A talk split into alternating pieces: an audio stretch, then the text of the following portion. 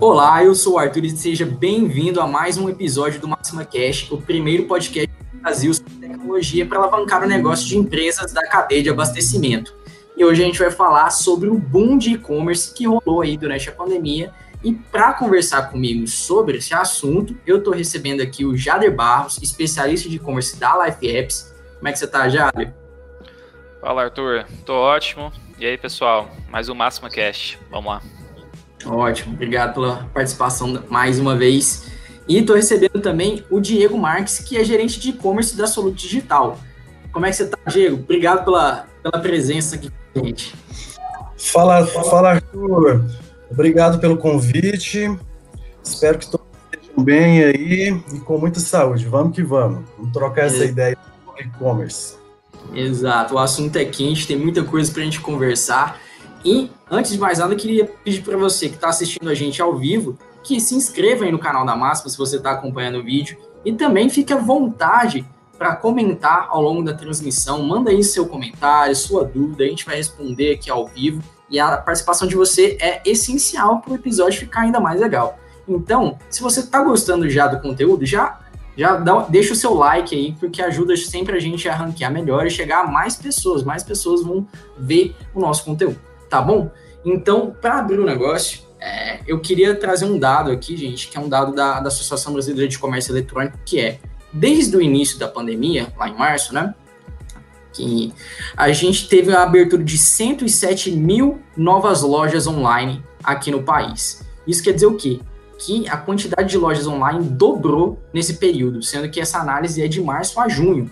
Então, é, é um volume assim, gigantesco, dobrando o, o, a quantidade de novas lojas, de lojas no total, sabendo que antes da pandemia, o, o ritmo de abertura de novas lojas no mercado era de 10 mil. Então, a cada mês eram adicionadas 10 mil novas lojas. E nesses últimos meses aí, a gente teve adição de, de 107 mil novas lojas.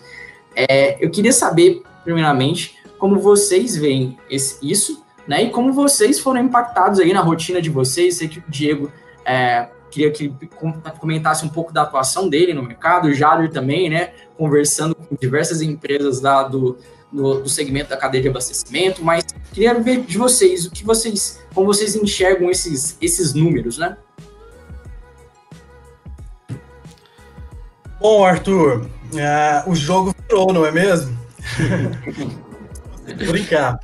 Uh, Cara, de fato, já havia-se essa tendência do e-commerce, né? Grandes companhias, grandes empresas já estavam apostando já no canal como canal de venda efetivo. E essa pandemia, ela nos forçou aí a transformação digital, né? De fato, haja vista que no mês de abril, esse é um dado lá do e-commerce Brasil, que a gente teve um crescimento de 81%, cara. Isso é, relativo a um faturamento de 9,4 bi, sabe? Um crescimento de 81% comparado a abril do ano passado. Então a gente já vê o que vai, o que está acontecendo, toda essa movimentação, né? É, de fato, é um caminho sem volta e acredito que todas as empresas devem estar atentas aí, de fato, né? Seja qual o Porsche, para seguir nesse formato e, aderir a esse canal de venda. É. Aqui, Arthur, acho que, assim, complementando o que o Diego falou, né? Existia, eu acho que não, não, acho que a gente pode dizer que na verdade nem era uma tendência, era uma realidade, só que acho que algumas empresas não tinham se tocado ainda. Quando chegou esse, esse momento da pandemia, as pessoas elas se tocaram que ou o negócio delas ia para o digital ou ela quebrava. Obviamente que houve algumas situações assim, mas não foi esse caso, né? A gente percebeu que o Brasil, por toda a situação que ocorreu, se adaptou, teve, continuou fazendo venda física, o e-commerce é, é, entrou no meio também. Mas, de qualquer forma, foi uma forma muito bacana para o mercado, né? Quando eu falo mercado da economia brasileira, crescer mais rápido no e-commerce. Então, a gente viu aí várias empresas apostaram no e-commerce. Aqui na Life Apps que a gente faz esse trabalho de ajudar as empresas a iniciar esses projetos, a gente viu um boom né, de, de empresas nos procurando, então a gente trouxe aí é, mais negócios aqui para a live, mais parceiros, né?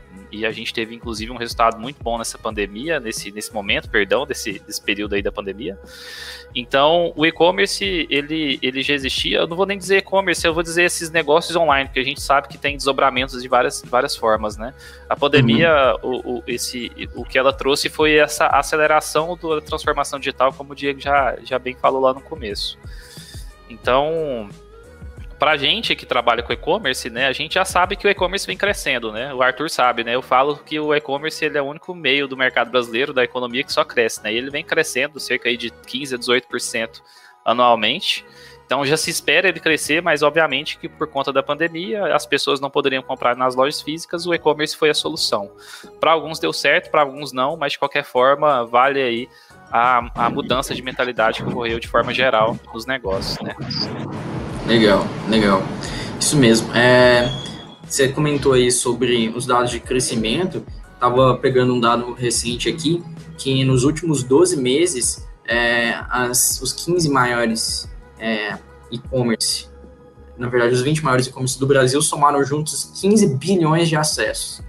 Então, você vê um, um, um grande volume de, de acessos aí às plataformas nesse, nesse momento né? E o crescimento de julho foi de 25% em relação ao mesmo período do ano passado. Então, são dados recentes também do, do e-commerce Brasil, como o Diego já, já citou. E trazendo a, a, o lance do e-commerce Brasil, uh, nos, recentemente eles realizaram um fórum né, do e-commerce Brasil, né, é, inclusive tem vários conteúdos já disponíveis. E um, um, um, uma fala que me chamou a atenção foi a do CMO da Ambev, ele falou assim: é, hoje todo negócio é digital ou deve ser digital também. Então ele, ele não colocou nem é, a maioria nem nada. Ele colocou como se todos os negócios é, devem ter uma vertente digital, devem ser digitais também. Ele falou da dificuldade que eles mesmos, da, da, da própria Ambev, tiveram de, de, de botar essa operação para rodar, né? Botar o lado de, de bebidas dar dentro do, do, do, modelo digital. Né? O que vocês acham disso? Vocês acham realmente que, cara, hoje o cara está preparado realmente para olhar para o futuro, ele é, ele tem que ser digital. Sim, ah, é fato, né? Como bem o Jader estava falando ali, ah, não é nenhuma tendência, foi necessidade. E, e é um caminho sem volta, Arthur. Ser digital hoje, a gente uh, costuma falar lá na, na Solute mesmo, a gente fala, a gente nem chama de e-commerce, sim de canais digitais, a operação uhum. online. E a pandemia, a gente vê uma crescente disso hoje. A possibilidade de vender através de uma rede social, isso ganhou uma grande força, né, com links de pagamentos, assim. Caracteriza e-commerce, ok, tem um link de compra, mas ah, isso ganhou muita força. A exemplo disso, o tanto de lojistas que vieram surgindo com canais diretos de produtos da China, que você compra aqui através de um site nacional, mas a logística, a entrega vem toda de fora. Isso está crescente. E outro dado interessante que veio também do e-commerce Brasil, os produtos que começaram a ter é, a grande demanda de venda, por exemplo, quebra-cabeças. Por quê? As famílias estão home office, os filhos estão sem estão consumindo muito na internet, comprando coisas para estar tá entretendo essas, essa criançada. Quebra-cabeça está um dos principais, por exemplo. Assim, então, isso é incrível. É algo assim, tá certo, é uma pandemia, tem o um lado ruim, mas para o nosso lado, né, a questão e-commerce em si, né, Jader, a, a, o canal digital está sendo assim, é surpreendente, já era esperado por nós e, e está acelerado, né? Isso é bacana. É, a, a, gente tem que, tem que pensar o seguinte: o, a, a gente está falando aqui hoje de e-commerce, mas se a gente for olhar qualquer outra situação que a gente está vivendo aqui na nossa, nas nossas vidas, por exemplo, a gente está falando que banco hoje só é digital. Quem que vai no banco pagar uma conta? Ninguém vai no banco. Então a, a, a sociedade ela está se tornando mais digital por conta da tecnologia, né? Dessa, dessa chamada transformação digital que a gente já falou. Isso, obviamente, influencia também no e-commerce. Então, um, um, negócio ele precisa ser digital, porque é, vamos imaginar, eu faço essa analogia sempre quando eu vou explicar um, uma loja de e-commerce. Vamos imaginar que o cara vai fazer um negócio e é lá na, no centro da cidade. Lá no centro da cidade passa várias pessoas. Obviamente, se ele colocar uma loja lá e tiver visibilidade, se ele colocar um, um, uma chamada, se ele colocar alguma coisa anunciando, as pessoas vão lá. Então na internet é a mesma coisa. Se ele tem um negócio, ele tem que estar online para as pessoas verem que ele está lá. E aí começar a interagir, conhecer melhor os produtos. Então, é, além de isso ser mais fácil das pessoas, do, do negócio comunicar com seus clientes, né, com o seu público, é mais barato para a empresa também. Então, muitas vezes é muito mais fácil cara que, por exemplo, a senhora que vende bombom. É muito mais fácil ela abrir um Instagram, por exemplo, um perfil nas redes sociais, oferecer seu produto ali, do que talvez ela, por exemplo, ter um, uma, uma loja física para vender aquele produto ou vender consignado para um ponto de venda. Então, na verdade, o, o negócio ele está muito mais conveniente para a empresa em termos de comunicação com seu público, em termos de comercialmente vender o produto e de escalonar o negócio mesmo, porque a gente estava falando aqui no, nos bastidores, pessoal, e-commerce, qualquer negócio digital, ele é altamente mensurável. Então, é, a partir do momento que você tem dados da sua operação, você vai começar a tomar a decisão mais assertiva. Então não tem. Você tem, a, você tem, você tem até achismo, mas ali a, a, você dá para evitar bastante essas dificuldades, essas dúvidas que vocês podem ter ao tomar uma decisão. Então.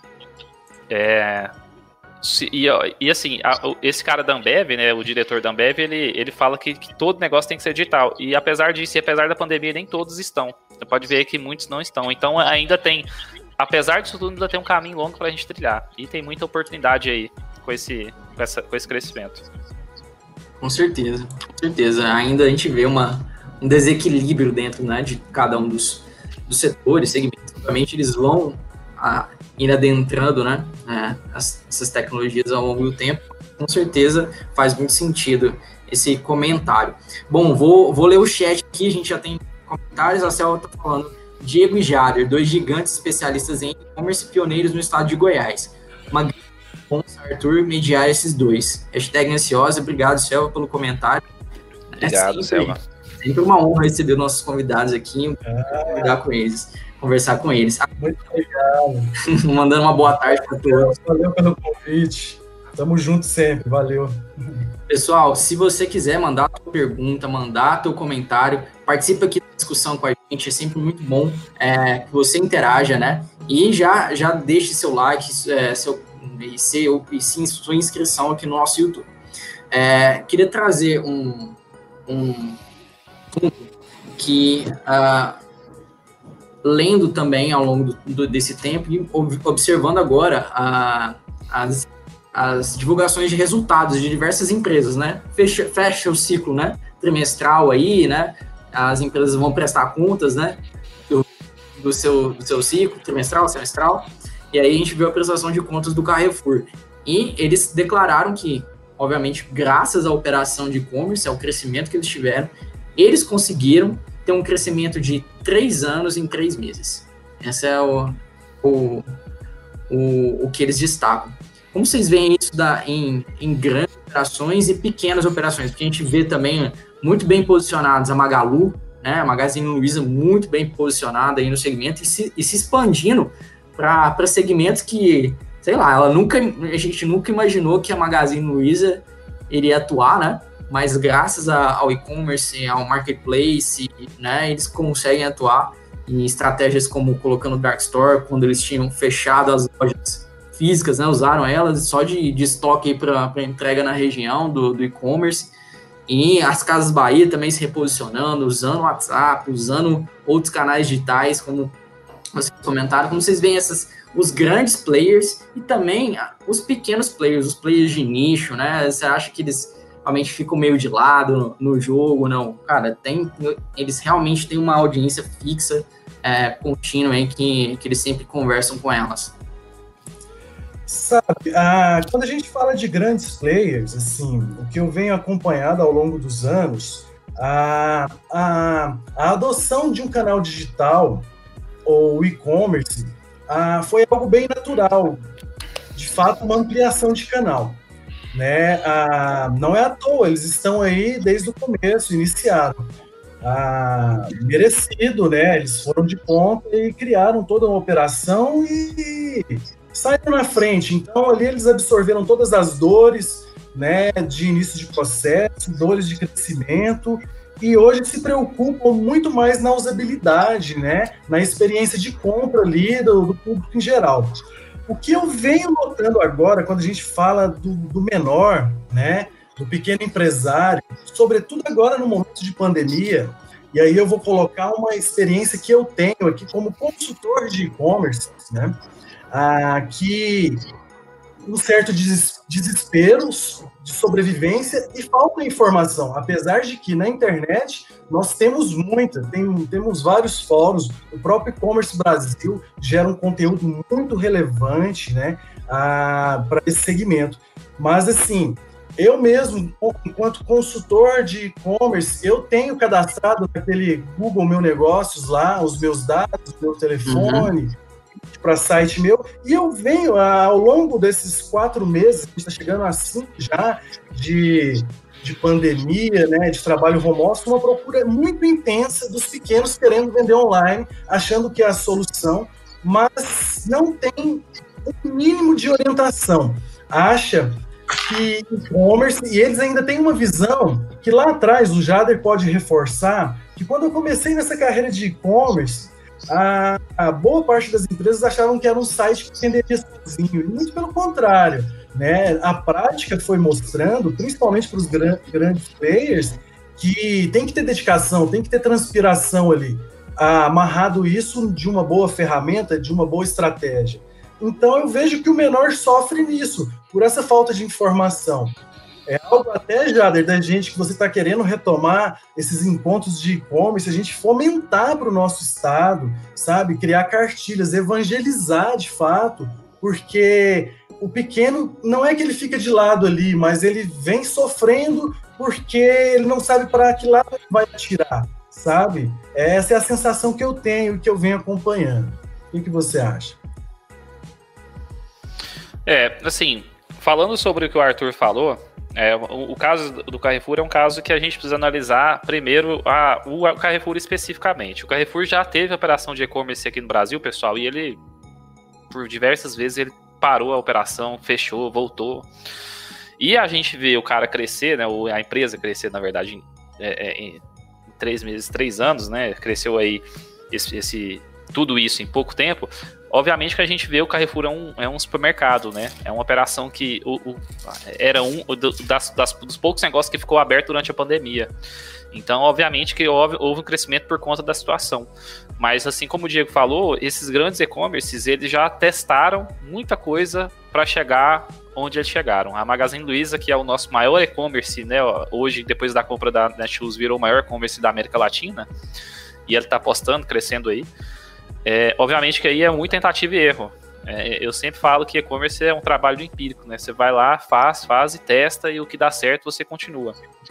Então, esses negócios, eles aproveitaram esse momento. Eu acho que, assim, quem estava preparado para um caso assim, como por exemplo esses grandes, eles aproveitaram e faturaram bastante, porque eles já têm eles têm possibilidade de fazer investimento, eles têm estrutura. O que estava faltando para eles era demanda. Com a pandemia veio a demanda e aí não tem erro, né?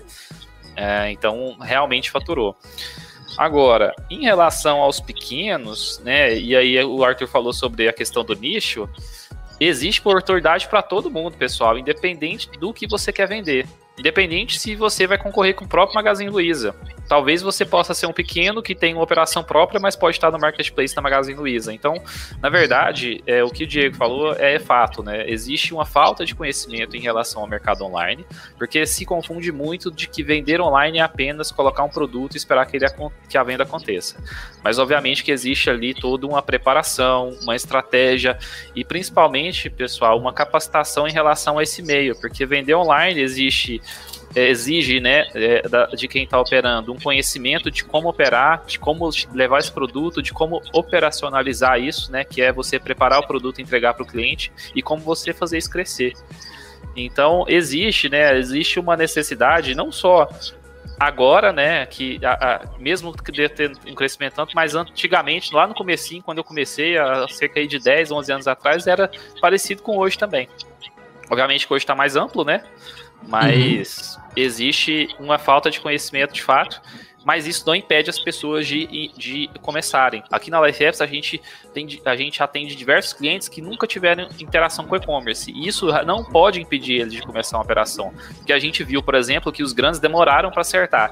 Então por que, que um pequeno também não pode demorar para acertar? Só que ele só tem que ter consciência que se caso ele se preparar, pode ser que ele não demore tanto. E aí aquele retorno de investimento que ele fez, né, aquele ceticismo que ele tinha com o e-commerce vai passar mais rápido. E aí ele vai ver que ele tem várias oportunidades, porque a gente olha, pessoal, se a gente for, olha, se a gente for parar para analisar uma coisa muito simples, hoje o cara mais rico do mundo é o dono da Amazon, né, o Jeff Bezos ele trabalha com e-commerce. A fortuna do, toda dele, né, em grande parte, veio por conta do e-commerce. Isso não é por acaso, né? Então, é, é, a, o, essa venda online, ela é, é, é ela deixou de ser uma tendência é, é, atual e vai ser o futuro e a gente ainda vai ter muito mais evoluções disso. Eu acho que a gente ainda está começando, porque se a gente olhar, pessoal, uma venda online, né, uma venda online, por exemplo, aqui no Brasil tem menos de 20, tem mais de 20 anos, na verdade, né, vai fazer vai fazer um pouco mais. Então, é, os caras cresceram, então só para gente recapitular, né, os caras cresceram porque eles estavam adaptados, porque eles estavam preparados e aproveitaram a demanda, e os pequenos,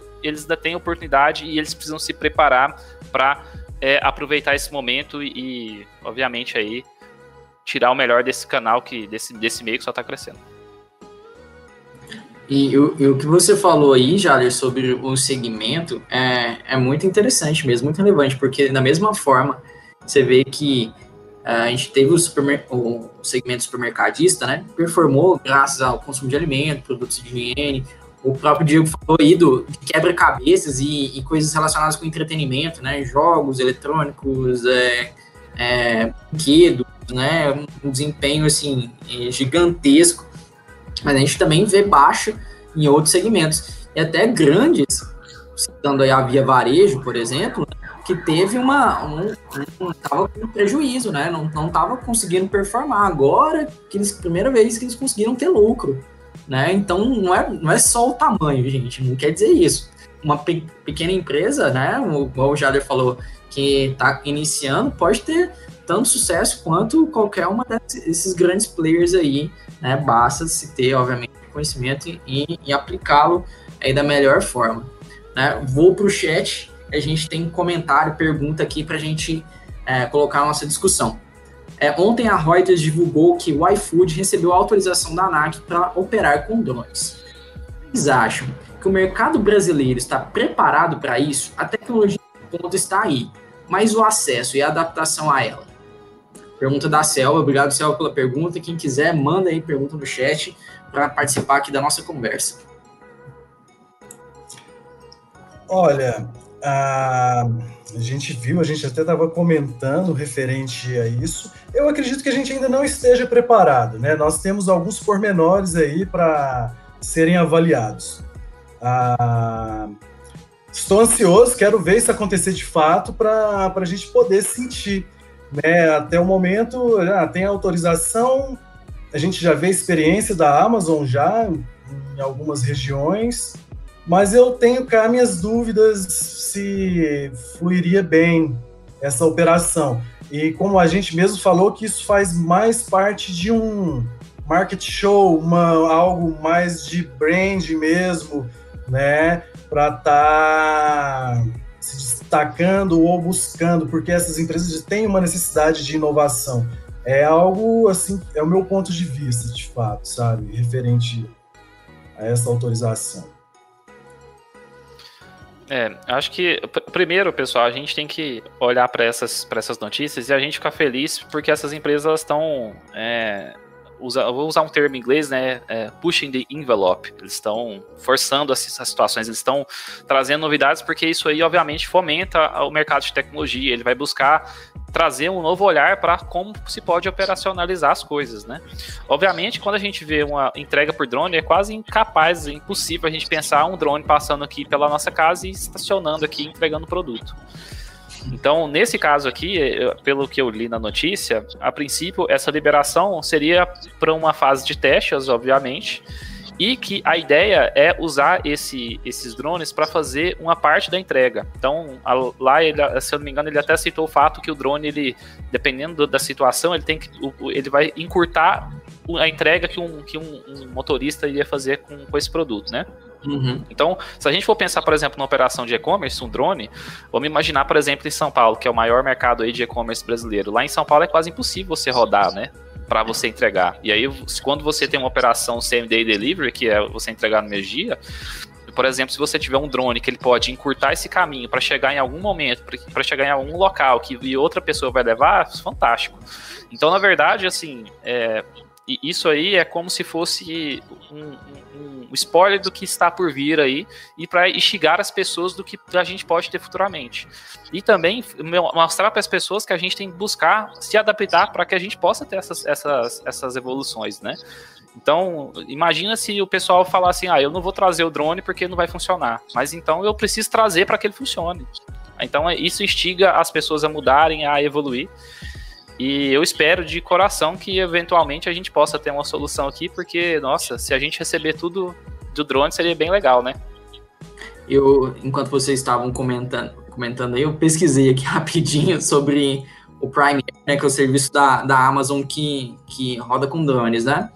E eles mesmos não, não conseguiram é, dar tração para esse serviço, eles ficaram, inclusive, parado, parados, assim, em fase de teste, né, rodando, é, por mais de dois anos aí, parados, assim, sem conseguir avançar muito no, no processo, né?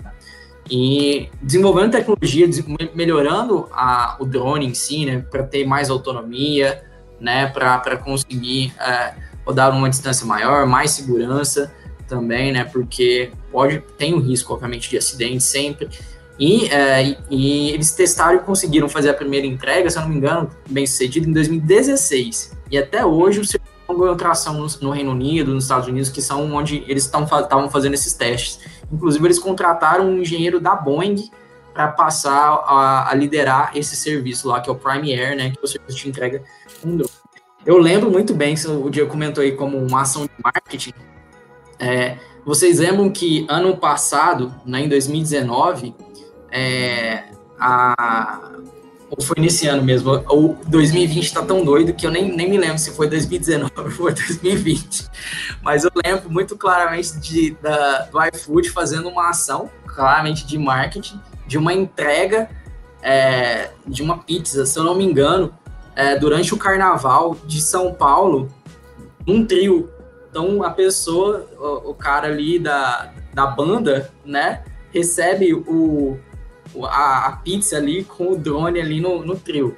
Então tem muito de marketing envolvido, como o Jader falou, né, do pioneirismo, a empresa continuar inovando, né, é, é, arriscando e falando, cara, a gente está mirando o futuro, a gente sabe que existe o processo atual que roda, funciona, a gente tá, vai continuar otimizando ele, mas nós estamos também olhando para o futuro, né? Tem muito disso, né?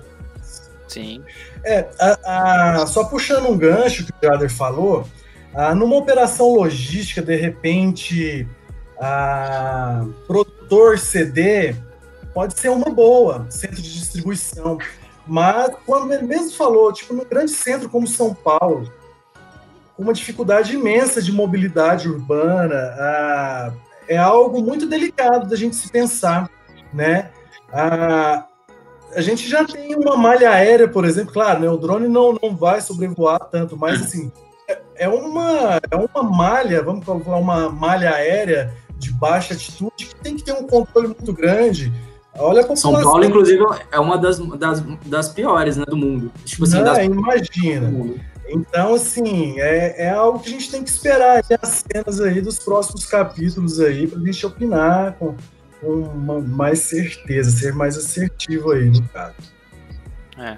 Eu queria dar um último adendo, Arthur, só para a gente relembrar o ah. seguinte: o iFood ele vende serviço, ele não vende produto. Então o serviço dele é entrega. Quanto mais tecnológico, quanto mais inovador ele for, obviamente isso também influencia é, no negócio dele, nas ações, no, no, no, mercado, enfim. Também tem, como a gente falou, tem uma ação aí voltada para esse fortalecimento da marca. Com certeza, com certeza. É, a Selva complementando aqui, super concordo com vocês, que venham esses gatilhos sejam práticos ou utópicos para estimular nosso comportamento tecnológico. É, tem outra pergunta aqui, uma pergunta da Vivian. Obrigado, Vivian, pela, pela pergunta. A pergunta é: como driblar a insegurança de entrar no meio digital, mesmo em meio à crise e sabendo que ela será a melhor saída? Né? O canal digital será a melhor saída. Driblar a insegurança. Desculpa, Arthur, cortou aqui para mim. É driblar a insegurança ou é... Isso, isso. Eu vou, vou, posso repetir aqui. Como driblar a insegurança de entrar no meio digital é, em meio à crise, sabendo que ela será a melhor saída, né? A entrada no, no meio digital será a melhor saída. Conhecimento. Conhecimento. Como a gente falou ali há pouco, a, o pequeno sofre ah, por às vezes não ter contato ao conhecimento. E, e a internet nos favorece tendo isso rápido, né? Então, ah, claro, a gente tem um em meio à crise, a gente tem que se jogar, a gente tem que sobreviver, mas quanto mais a gente nos resguardar nos preparar, nos cercar de conhecimento, informação, a nossa fricção vai ser menor, então a nossa possibilidade, nossa assertividade vai ser maior né? Ah, nós temos uma diferença muito grande. O, o grande player ah, pode errar, assim como o pequeno. Porém, o grande player tem gordura, tem musculatura para se sustentar. O pequeno, de, de repente, com a atacada que ele vai dar e ele tiver despreparado numa retaguarda, ou num back-office, ou numa plataforma, ou num simples atendimento, ou na falta de um produto,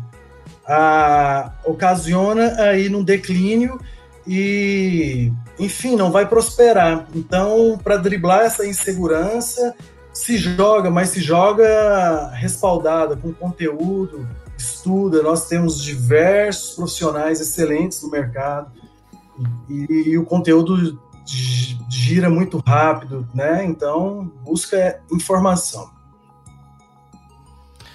É, eu acho que é bem nessa pegada mesmo, né? É, é a capacitação, conhecimento em e-commerce, é o que a gente já falou, que é conhecer esse meio.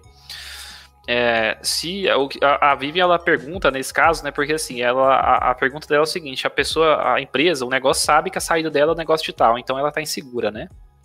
Como que como é que você lida com isso tudo, né? É, primeiro que se o seu se, a, se você já sabe que a sua saída é um negócio digital, então você não precisa estar seguro, porque se você já tem essa certeza, né, que, que isso vai te ajudar, é, acredito que é como o Diego falou, é se jogar mesmo. O e-commerce tem duas formas de você, você lidar com ele. Ou você lida fazendo, ou você lida aprendendo, né? Você vai buscar uma pessoa que vai te ensinar, ou você também pode contratar uma pessoa para fazer isso para você. Então, o que tem que ser é, é, pensado nesse sentido é o seguinte: realmente é esse caminho que eu vou querer, me, me, que eu vou querer seguir?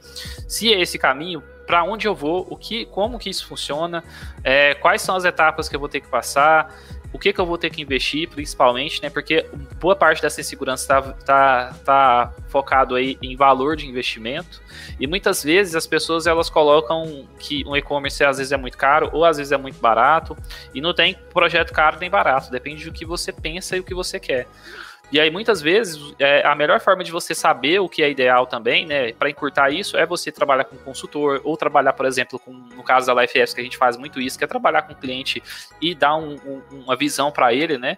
Tem muitas vezes que a gente já fez apresentação para cliente, a gente foi é, buscar uma parceria, a gente percebeu que o cliente não estava pronto. E aí ele precisa ele mesmo identificar se é isso que ele quer, se é o e-commerce que vai ajudar ele. Agora, se ele sabe que o caminho para ele é o digital, ele tem que ou buscar um, um apoio né, de uma pessoa para poder auxiliar nele nessa caminhada, ou ele mesmo se capacitar. As duas formas elas se complementam, né? Dentro da minha experiência, é, eu acho que a, quanto mais você souber sobre o que você está pisando, né, principalmente e-commerce, melhor, porque você não vai gastar dinheiro à toa, você não vai apostar sem ter certeza. E é, hoje está muito fácil, pessoal, a gente ter essas informações. Você tem, por exemplo, o E-Commerce Brasil aí, que é, o, que é o, um site que a gente estava falando aqui, é o maior portal de e-commerce do Brasil. Lá todos os dias tem artigos, tem webinários como esse, como a gente está fazendo, que você pode se capacitar, tem cursos também. Então, na realidade, hoje deles.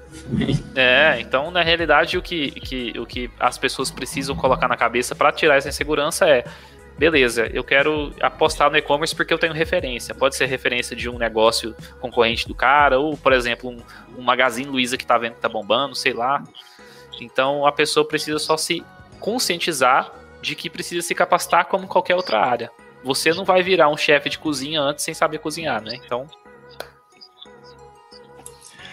Olha, aproveitando o gancho aí do, do Jader, ah, duas dicas bacanas para começar e de repente quebrar essas barreiras. De repente a pessoa tem um produto, começa nesses sellers, nesses marketplaces aí existentes, começa a vender lá dentro com uma lojinha ah, ah, estão aderindo diversos, ofertando lojas, a Casas Bahia, acho que é Magazine Luiza, desculpa. Você pode abrir uma loja sua lá dentro e vender produtos, ou né, a colocar a venda em marketplace. E outro conceito que eu gosto muito e, e, e pratico muito na empresa que eu trabalho, que é do MVP, do mínimo produto viável. Então a gente consegue lançar bem o produto com o pé no chão e o próprio mercado valida um único produto, por exemplo, uma funcionalidade, então joga isso no mercado e o próprio mercado valida. O mercado vai te dar a resposta do que, que você tem que melhorar, se a sua operação, é, se o seu problema está na logística, está no atendimento, se, enfim, é, é um caminho a seguir, sabe? Bem interessante. Sim, ó, boas dicas aí. É, e vocês comentando aí, é, queria trazer, para a gente continuar o assunto, a, ainda na lógica de segmentos, de, setores e tal, a Jader tá, lida muito mais aí com, com a cadeia de abastecimento, né, distribuidores, é, atacadistas, varejistas, né, a gente viu a adaptação do supermercadista aí em coisas como o, o crescimento do Carrefour prova isso, né, um hipermercado, né, gigantesco, que passou a operar aí com, com aplicativos é, como o RAP, né? Se eu não me engano, eles estão lá na operação com, com o RAP e conseguiram dar uma atração gigantesca. Vocês veem o supermercadista em si, porque a gente sempre vem discutindo, pare, parece que era uma barreira uh, o supermercado sempre conectado com, com a, o físico, né? As pessoas com o ato compra físico dentro do supermercado, em, em aproveitar o melhor preço é, do dia, aproveitar e comprar talvez em diversos mercados. Em, obviamente ainda continua se fazendo assim, né? De ir no mercado da vizinhança aqui, sei lá, vou pegar algum item. Mas o, as lojas express, né? Marcas como Carrefour tem, é, ajudaram a movimentar e, e, ainda no digital, quebrar a barreira do, do supermercado, né? Então, é que vocês veem, o Jader tá imerso nesse, nesse nesse dia a dia aí. Também converso bastante com o pessoal, como vocês veem isso. É, Arthur, assim, a gente tem que entender um aspecto relacionado à compra em um supermercado. Quando a gente vai comprar algum produto, quando a gente se destina no supermercado, é quase como se fosse um evento, porque a gente vai fazer um passeio, né? Tirando o fato de você ir no, no, mercadinho da esquina que você vai comprar o que você quer. Mas quando a gente vai num grande mercado, a gente vai quase que uma, um evento mesmo. A gente vai passar pela, pela, pelas os corredores, escolher o produto, a gente analisa. Quando a gente quer fazer uma compra de fato, aí a gente vai, tem produtos básicos, por exemplo, commodity, a gente quer validar preço, e a gente pode comprar uma parte em um lugar, comprar outra parte em outro. Então o supermercado tem muito disso, né? A, a, a gente, a gente vê, por exemplo, aí que ao longo dos anos as pessoas gostam de ir no supermercado. Então, quando você fala que essa pessoa não precisa ir no supermercado, vai ter gente que não, porque tem gente que vai no supermercado e é terapêutico fazer a compra. Porém, no meu caso, por exemplo, eu não gosto de supermercado, eu prefiro, obviamente, comprar online. Para mim é mais prático. Só que a gente também vê um lado assim, né? O, o, o, lojista, ele sabe disso e, obviamente, ele, ele entende que nem todo mundo vai migrar. Mas ele tem pessoas que, que vão migrar e ele tem que apostar nelas. E aí, para apostar nessas pessoas, forçar esse canal, ele também tem que fazer uma parte dele, que além de apostar no canal, é ter uma ação comercial, pensar uma, um, comercialmente falando, para atrair essas pessoas. Então, por exemplo, no, no, no, no, no digital você tem um custo ali da operação digital, mas o custo da loja física talvez possa até, até ser menor, né? Você fazer com que a pessoa compre ali para você entregar. por exemplo, você falou do RAP com essas operações, o custo do supermercado é bem mais barato porque, por exemplo, ele não precisa de uma pessoa para separar esse produto. O próprio motorista do RAP separa, passa no caixa e entrega. Então, o, que, o, o, o que a gente vê aqui dos nossos clientes, pessoal, é o seguinte: a gente fala muito isso, né? A gente já tem vários clientes B2C, são varejistas, mercados que têm dado certo e tem inovado na região. Isso, isso também para o supermercado é bacana na região que traz a inovação. E a gente vê que para dar certo, eles precisam ter alguma coisa que realmente faça sentido comprar lá. E quando a gente faz, fala em fazer sentido, no varejo é ter preço. Então o cara tem que ter chamativo para o cara acessar o aplicativo, comprar, conhecer a experiência de compra. Quando ele conhecer e o serviço for bom, você entregar no momento certo, você chegar aos produtos da forma correta, o cliente com certeza ele vai levar, vai ter aquela opção junto com ele. Pode ser que ele jamais deixe de comprar na loja, na loja, na loja é, física, porque para ele pode ser uma, uma, uma, forma terapêutica de fazer uma compra, né? De, de, de, é uma, como a gente fala, um evento. Mas ele vai, mas aquele canal digital ele também vai absorver essas vendas e as vendas dos clientes que preferem digital. E assim, é o que a gente fala na Life Apps, né? A gente aposta muito que o mercado tem que ser omnichannel. Deixa as pessoas comprarem onde elas quiserem. O negócio ele tem que estar disponível para o cliente, independente de onde. Sim, ah, só ilustrando um pouco aí que o Jader falou, ah, uma experiência que ah, já há um ano ah, eu compro através de um app de um supermercado de bairro, certo? Ah, é, um, é um app, Jader, que chama Site Mercado, de repente até desenvolvimento de vocês, eu não é, sei. Ele é, ele é um concorrente nosso, esse pessoal. Ele é um concorrente nosso. E assim, olha só, de vocês, né? E assim, antes existia só um supermercado de bairro ali, pelo menos aqui da minha região. Outro dia eu fui acessar, tá cheio. Então, assim, Sim. essa pandemia isso. No supermercado que eu já comprava rotineiramente, ele montou um centro de distribuição para atender esse app. Uhum.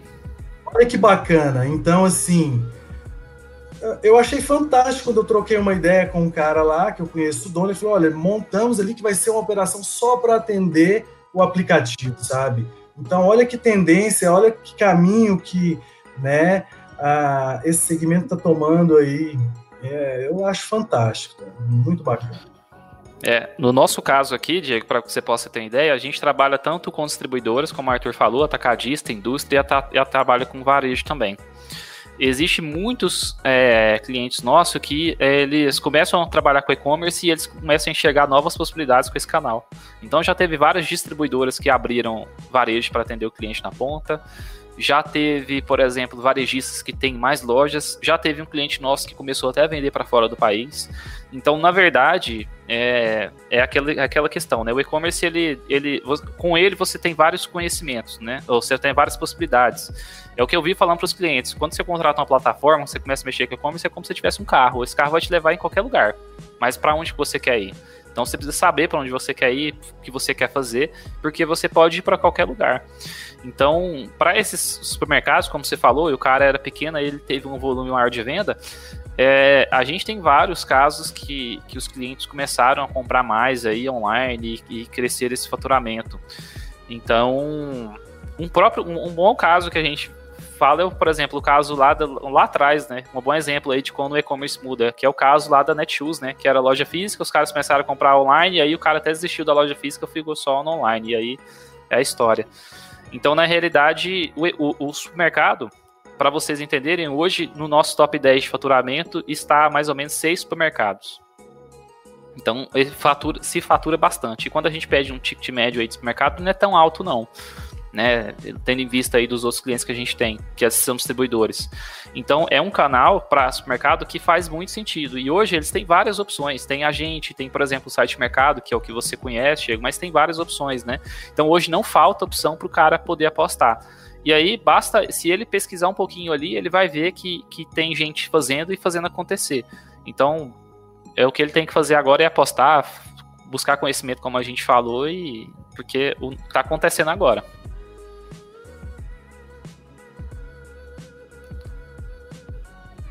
Isso mesmo. É, mandar um, um oi aqui pro Anderson Prado, tá no, no chat com a gente. Abraço, Anderson. É, para a gente partir pro, pro final aqui da nossa conversa, queria ver com vocês. A gente viu agora na, na pandemia alguns novos recursos começarem a brilhar ainda mais. Fruto, obviamente, de carteiras digitais, bancos digitais, modelos, obviamente, de operações completamente digitais.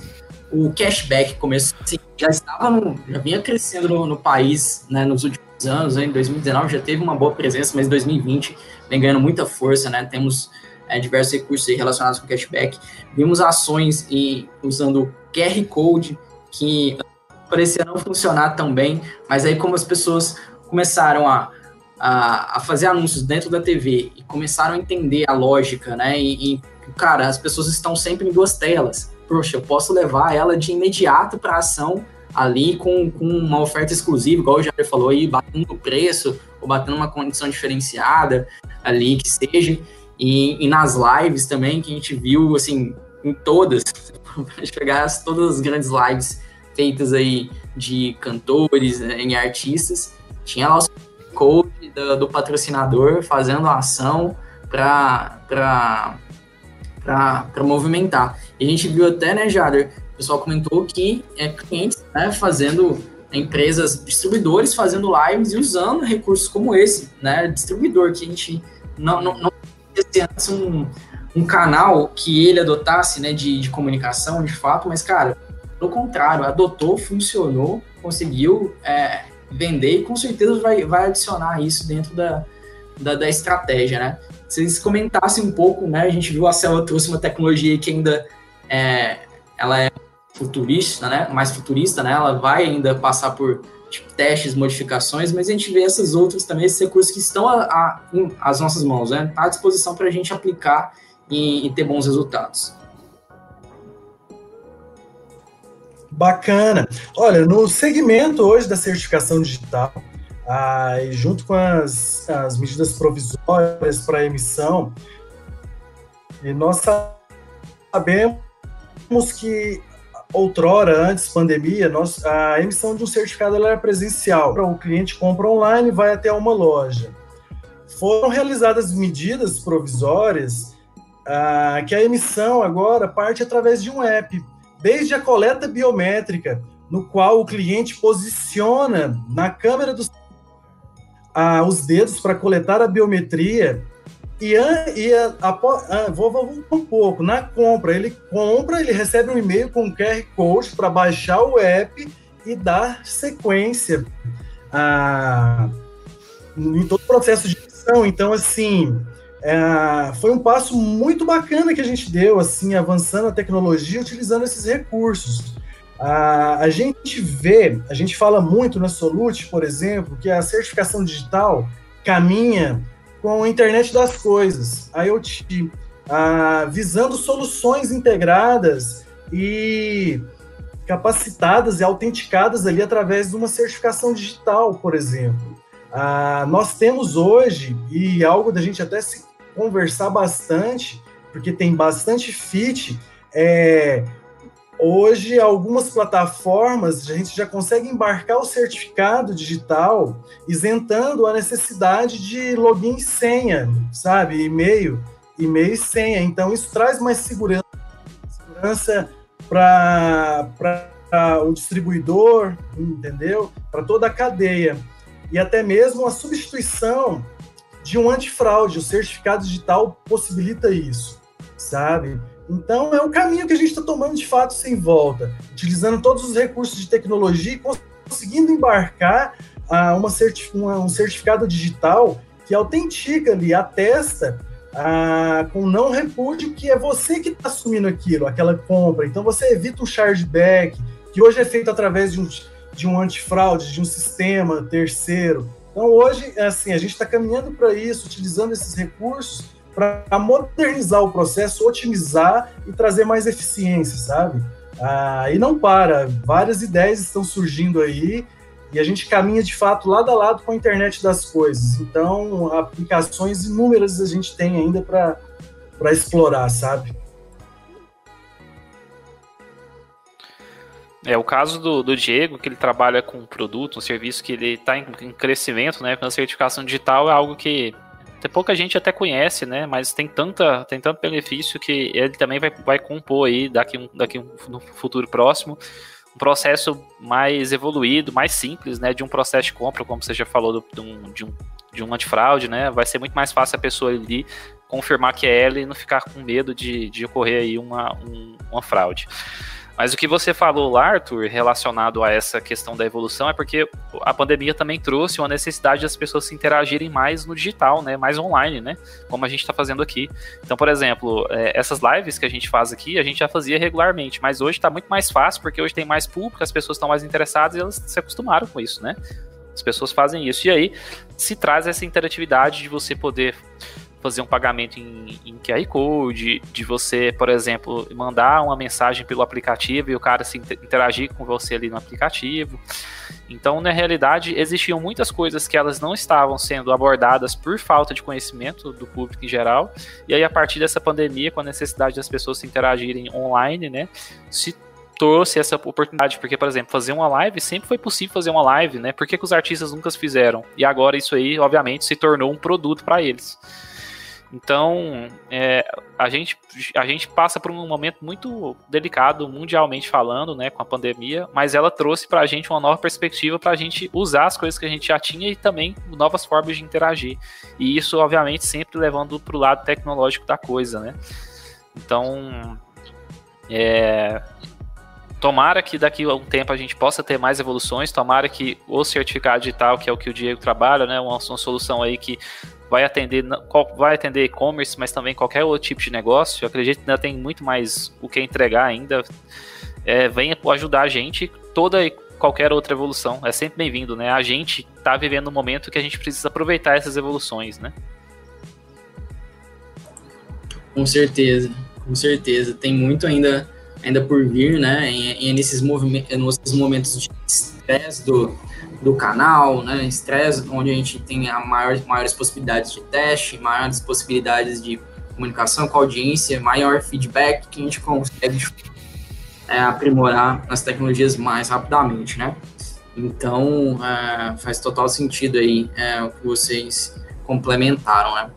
Bom, é, nunca acho que vale esquecer da, da, da própria jornada né, do, do, cliente, da jornada de compra, o quanto é importante você falou já do, do Omnichannel, né, de você estar disponível ali para o seu, seu cliente e conseguir acompanhar os touch points né, dele né, ao longo de todo o processo de compra digital, como ele migra, no caso a gente, eu citei aqui do, do anúncio na TV, né, ele está migrando ali de, de, de lugares, né, ele está migrando de uma mídia para outra, né, gente, como isso pode ser rastreado com o próprio link aí e outras, outras maneiras, mas é, o quanto isso é importante para a gente aprimorar e, e, satisfazer ainda mais é, esse cliente que é cada vez mais exigente também, já que ele está cada vez mais utilizando o, o, meio, meio digital, né? Com certeza. Gente, eu queria agradecer demais a participação de vocês, deixar aqui é, o meu obrigado já para o Jader e para o Diego, é, que toparam né, esse, essa live com a gente, mais esse Máxima Cash. Deixar aberto também para vocês ficarem à vontade é, para dar o recado final de vocês. Fica à vontade, Diego. Bacana, só tenho que agradecer o convite aí, tá? É, além de profissional de e-commerce, aí eu sou entusiasta na, da área, assim, é sempre um prazer estar falando, compartilhando um pouco do nosso dia a dia. Ah, e eu, eu fecho aqui ah, com o que eu falei no início, né? O jogo virou, não é verdade? Então, o e-commerce é uma realidade, vai crescer, vai precisar os canais digitais vão precisar de maior aprimoramento, conhecimento, mas é um caminho sem volta. O que a gente tem que fazer é, de fato, olhar para frente. Logo, logo essa pandemia vai passar, os, os e-commerces vão ficar, porque fazem realidade, é, fazem parte da nossa realidade hoje. E, pessoal, tamo junto. Agradeço demais aí, foi um prazeraço. Contem comigo, sempre. Beleza. É bacana o Diego participar aqui conosco, né? Eu participo aí, é, já participei de vários Máximas Cast aqui, aqui com, com o Arthur, a gente já vem fazendo esse trabalho. A gente também faz um trabalho bacana na Life Apps, né? que é a empresa do Grupo Máximo focada em e-commerce. A gente cria conteúdo, fala muito sobre e-commerce também. Então, quem acompanha esse, esse, esse webinário hoje tem mais interesse. A gente fala muito sobre e-commerce na live, então vocês estão todos convidados a participar de uma live com a gente também, interagir mais. E novamente agradeço aí a oportunidade, bem bacana, bacana ter falado com o Diego, ter compartilhado aí a experiência dele. E como o Diego falou, né? Agora o e-commerce ele veio, ele já, já, já estava crescendo, ele cresceu mais e agora a gente, depois dessa pandemia aí, a gente precisa pensar no próximo passo, né? Porque a, a gente está evoluindo enquanto consumidor, o e-commerce também vai precisar crescer para acompanhar a gente. Então, valeu, pessoal. Obrigado, gente. Ó, último, último comentário que a Selva falou. Tarde gostosa e reflexiva com vocês, barbudos. Obrigado, Selva. Barbe óculos, né? Obrigado pela oportunidade do intercâmbio. Né? Mas agradecer demais a todos que acompanharam com a gente ao vivo. E volto a reforçar aqui: você pode acompanhar todos os episódios aqui no YouTube, nos nossos podcasts também, no Spotify, no Apple Podcasts, Google Podcasts, Castbox. Fique à vontade também para deixar seu comentário aqui, curtir, se inscrever. E o pessoal já deixou aí na, na no nosso chat o link da nossa newsletter, porque lá você pode se informar continuamente. Se você está com mais corrido na sua semana, se você quer ser alertado sempre que tem um, um Máxima Cash ou qualquer conteúdo novo da Máxima, da Life Apps, que o Jader comentou, lá é um ótimo canal, porque você vai ter sempre aí no teu e-mail, na tua caixa de entrada, e você assiste, vê no teu ritmo aí, quando for melhor. Encaixa naquele tempo, no dia que está mais corrido, ou deixa no fim de semana, mas você está sempre alertado. Tá bom, gente? Muito obrigado novamente e até o próximo episódio. Valeu, pessoal. Nossa, gente. Valeu, obrigado. Tchau. tchau.